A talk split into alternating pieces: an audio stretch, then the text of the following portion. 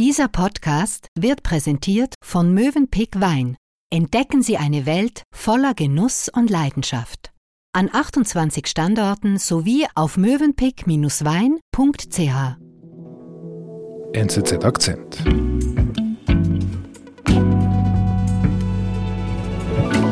thank you, Chair Waters, Ranking Member McHenry, and all the members of the committee for having me here today to testify.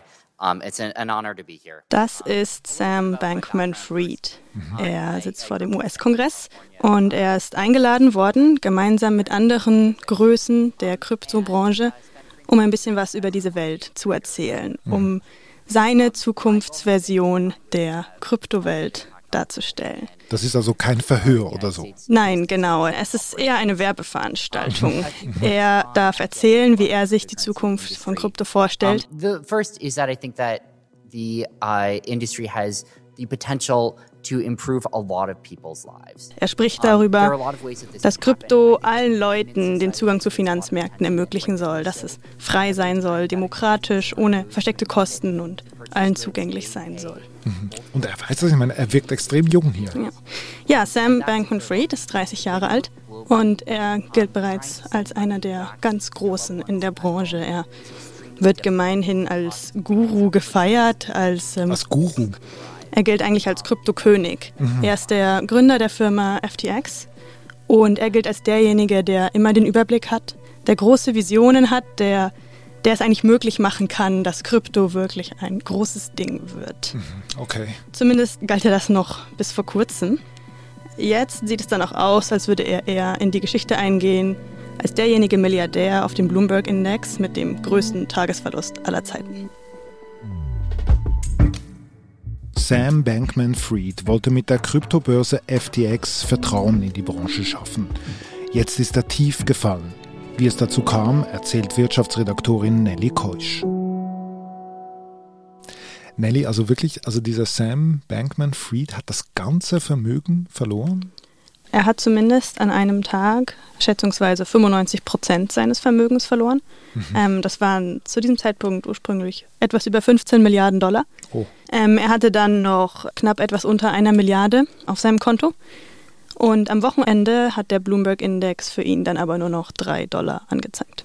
Also drei Dollar, also eigentlich gar nichts. Eigentlich gar nichts, ja. Okay. Wie konnte es so weit kommen? Ja, da fangen wir am besten ganz am Anfang an. Ähm, Sam Bankman-Fried ist 1992 geboren in der kalifornischen Bay Area. Er ist der Sohn zweier Stanford-Professoren und ist eben dort auch aufgewachsen in ziemlich privilegierten Verhältnissen. Er hat dann nach der Schule angefangen, Physik zu studieren. Und er war ein recht engagierter Student. Er hat vegan gelebt und sich sehr für den Tierschutz engagiert. Okay. Und er hat überlegt, was er machen soll und hatte überlegt, sich eben ehrenamtlich für den Tierschutz zu engagieren. Und dann hatte er aber eine Begegnung, die ihn sehr geprägt hat. Und zwar hat er den äh, Philosophen William McAskill getroffen. Äh, William McAskill ist 35 und er ist einer der Begründer des sogenannten effektiven Altruismus. Okay. Ja, der effektive Altruismus ist eine Philosophie, kann man so sagen, die es sich zum Ziel setzt, möglichst viel Gutes zu tun, und zwar auf die effizienteste Art und Weise. Also Was es geht das? darum, das Geld und die Ressourcen so effektiv wie möglich einzusetzen und damit so vielen Menschen wie möglich zu helfen. Kannst du ein Beispiel geben? Die Idee ist in etwa, wenn ich persönlich überlege, was kann ich tun, um der Welt etwas Gutes zu tun, dann hätte ich zum Beispiel die Möglichkeit, ich könnte Ärztin werden und in ein Entwicklungsland gehen und dort ganz viele Menschen heilen. Dann würde ich in meinem Leben vielleicht hunderte Leben retten. Ich könnte aber auch sehr, sehr reich werden, mein ganzes Vermögen an Ärzte ohne Grenzen spenden und dann könnte Ärzte ohne Grenzen mit meinem persönlichen Reichtum viel, viel mehr erreichen. Und das ist quasi effektiver, als wenn ich einfach nur Ärztin wäre. Okay, also das heißt, diese Bewegung, die propagiert natürlich die zweite Lösung, also dass man sehr Genau. reich wird und damit sehr viel mehr bewirken kann. Tönt auch irgendwie sehr rational. In Genau, Weise. es ist, es ist sehr rational. Es geht eigentlich darum, den Nutzen des Geldes zu maximieren. Und deswegen hat es auch sehr viele Tech-Leute überzeugt und auch Sam Bankman-Fried als Physikstudenten hat diese Bewegung sofort überzeugt, weil es ihm total eingeleuchtet hat und Er hat sich dann den effektiven Altruisten angeschlossen und ist nach seinem Studium ins Trading-Geschäft eingestiegen. Er war bei Jane Street, das ist ein, ein Trading-Unternehmen in New York. Und er war dort sehr, sehr gut. Er Okay. war ein sehr, sehr erfolgreicher Trader und hat zu dieser Zeit die Hälfte seines Einkommens gespendet. Okay, gut. Und dann? Ja, er war dann Mitte 20 und dann hat er, wie vielleicht andere in dem Alter auch, eine kleine Lebenskrise bekommen. Er hatte einen guten Job, er hat viel Geld verdient, aber ihm kam es irgendwie so vor, als wäre das nicht genug und als könnte er noch mehr tun und noch schneller an mehr Geld kommen. Also er wollte einfach nicht 40 Jahre jetzt einfach weiter in einem Büro in New York sitzen. Genau, genau. Okay, und was macht er? Er hat dann seinen Job gekündigt und ist erstmal zurück nach Hause gegangen in die Bay Area in Silicon Valley. Und zu dieser Zeit war Krypto dort das große Thema. Alle haben eigentlich über Kryptowährungen gesprochen, alle haben darin investiert. Und Sam Bankman-Fried hat dann auch damit angefangen. Das fasziniert ihn und vor allem sieht er dort eine große Gewinnmöglichkeit. Wie denn? Ähm, als er sich mit Krypto beschäftigt, stellt er fest, dass gewisse Währungen in Japan und Korea zu viel höheren Preisen gehandelt werden als in den USA. Das heißt, es gibt eine Möglichkeit zu ziemlich einfachen Profiten, wenn man Kryptowährungen in den USA einkauft und sie dann in Asien wieder auf den Markt bringt. Okay, tönt recht simpel. Es klingt sehr simpel, es ist tatsächlich recht kompliziert, was regulatorische Gründe hat und auch technische Gründe. Aber er macht sich dran, gemeinsam mit einigen Freunden. Und es ist sehr, sehr erfolgreich. Er verdient damit Millionen Okay. und gründet dann auch seine erste Firma, Alameda Research, im Jahr 2017. Ähm, das ist ein Trading-Unternehmen, mit dem er eben diese Handelstransaktionen vornimmt. Und er wird Millionär, sagst du? Er wird dadurch Millionär, ja, genau. Er will dann aber noch weitergehen. Und zwar ist es so, dass es zu dieser Zeit in den USA eigentlich nur zwei große Kryptobörsen gibt. Coinbase und Binance. Okay. Börse, wa- was heißt Börse genau? Also eine Kryptobörse in diesem Fall ist dazu da, Kryptowährungen einzutauschen und ist gleichzeitig aber auch wie eine Bank. Das heißt, du kannst bei einer Kryptobörse kannst du dir Kryptowährungen kaufen für dein, für dein Geld und hast dann dort ein Guthaben. Und mit diesem Guthaben kannst du prinzipiell auch äh, der Art, wo Bitcoins eben als Zahlungsmittel akzeptiert werden, auch bezahlen. Okay. Also eine Mischung aus Bank und Börse. Genau, ja. Also, und er möchte eine eigene gründen. Genau, er gründet seine eigene Kryptobörse, weil er nicht zufrieden ist mit den Kryptobörsen, die es bereits gibt. Und im April 2019 gründet er dann eben FTX. Und dann geht es eigentlich erst richtig los. Los mit. Mit dem Aufstieg von Sam Bankman-Fried. Denn die Gründung seiner Börse und der große Boom der Kryptowährungen fallen recht günstig in denselben Zeitraum. Und FTX kann sehr gut auf dieser Welle des Erfolgs mitreiten. Also die Firma wächst gigantisch. Innerhalb kürzester Zeit können sie fast 40 Milliarden Dollar an Investorengeldern einsammeln. Und auf dem Höhepunkt von seinem Schaffen schätzt Forbes das Vermögen von Sam Bankman-Fried auf über 26 Milliarden Dollar. Wow. Also er macht alles für seine Bewegung, ne? Einfach um das zu erinnern. Also der macht das eigentlich Er irgendwie, um das- etwas Gutes zu tun, ne? Er macht das, so sagt er zumindest, um dieses Geld dann später zu spenden. Okay. Und was macht er denn? Also erstmal will er immer, immer weiter. Er will größer werden, er will auch noch mehr Geld verdienen und er will vor allem das große Ziel der Kryptobranche erreichen, dass Krypto wirklich auch eines Tages einmal relevant wird. Relevant heißt. Dass es als, als Zahlungsmittel wirklich auch anerkannt wird, dass es eine gewisse Größe erreicht, damit der Markt nicht mehr so, so klein und, und volatil und schwankungsbehaftet ist.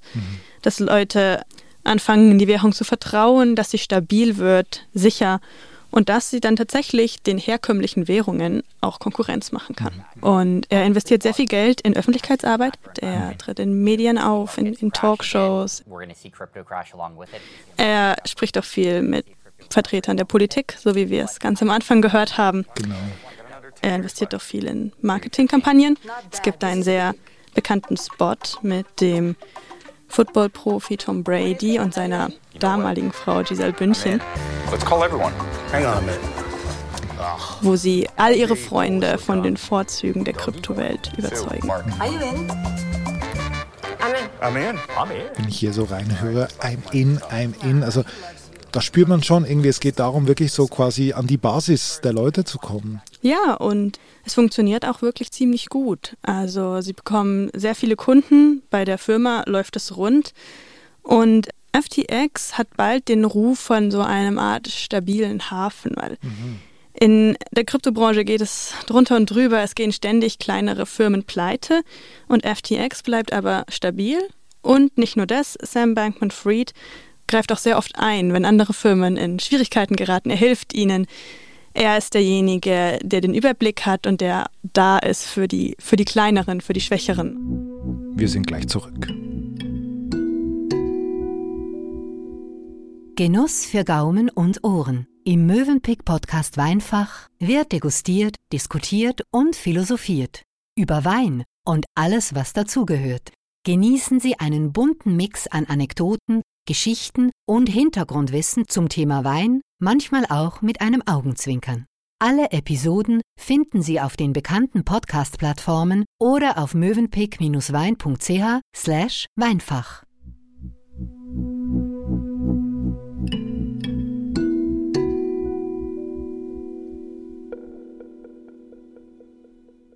Aber jetzt hast du am Anfang doch gesagt, ähm, er stürzt ab. Genau. Wie, ja. wie stürzt er denn ab? Also wann beginnt denn dieser Absturz? Also der Absturz begann jetzt erst vor kurzem, mhm. Anfang November. Aha, okay. Und es begann alles mit Gerüchten. Es wurden Dokumente geleakt, aus denen hervorgeht, dass in dem Firmengeflecht von Sam Bankman Fried etwas nicht stimmt. Mhm. Mhm. Also man muss dazu wissen, es gibt einen sehr großen Investor, mhm. die ähm, Kryptobörse Binance, und die kriegen diese Gerüchte mit und beschließen dann, dass sie raus wollen aus FTX okay. und verkaufen alle ihre Tokens. Und was passiert dann auch? Es passiert, was so oft in solchen Fällen passiert. Andere Anleger sehen, dass ein sehr, sehr großer, sehr wichtiger Investor sein Geld abzieht und tun dasselbe. Und mhm. dann entsteht ein sogenannter Run. Und fast alle Kunden ziehen ihre Gelder von FTX raus. Fast alle. Und ja, also innerhalb von drei Tagen haben sich die Forderungen der Kunden auf 6 Milliarden Dollar angehäuft. Und alle Kunden wollen ihr Geld zurück. Aber es kommt zunächst heraus, dass FTX Liquiditätsprobleme hat und diese großen Forderungen nicht bezahlen kann.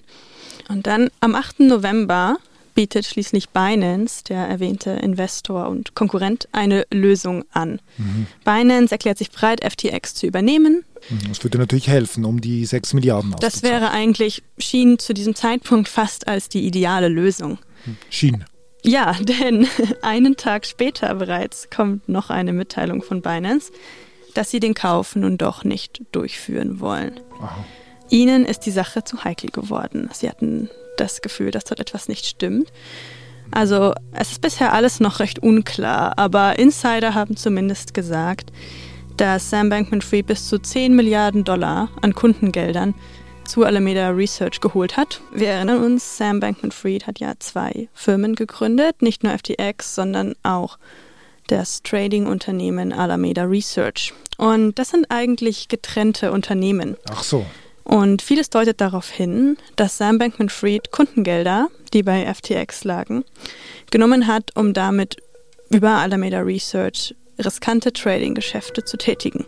Und bis zu zwei Milliarden Dollar davon sind vollständig verschwunden. Okay. Das sind schon heftige Vorwürfe. Das ist kein, nicht keine Peanuts. Nein, nein, das ähm, sind heftige Vorwürfe und deswegen werden jetzt auch die Behörden die Ermittlungen gegen Sam Bankman-Fried aufnehmen. Und ähm, am 11. November meldet FTX schließlich Insolvenz an. Mhm, okay. Jetzt, was bedeutet das jetzt für die Branche? Wir haben hier eine Firma, die ja nicht irgendeine Firma ist, sondern ihr, ihr Vorsitzender, ihr Gründer ist quasi eine schillernde Figur, ein Guru, hast du gesagt. was heißt das jetzt?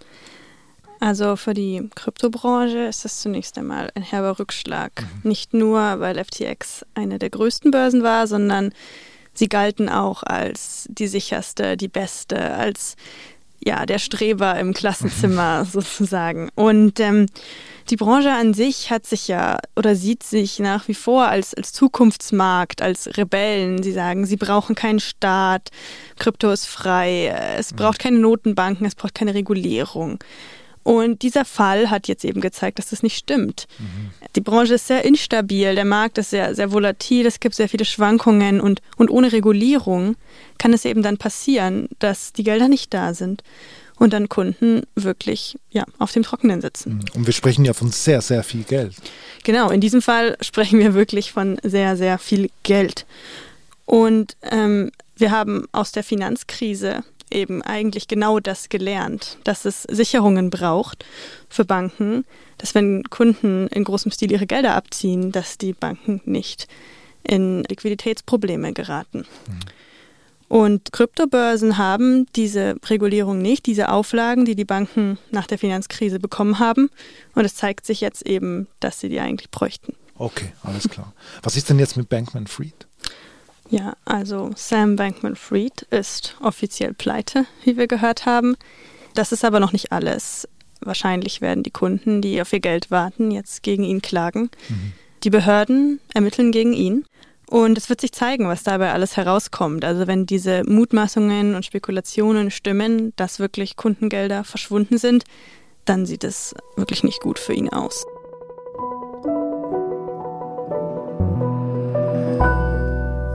Liebe Nelly, vielen Dank. Danke. Das war unser Akzent. Produzentin dieser Folge ist Antonia Moser. Ich bin David Vogel. Bis bald.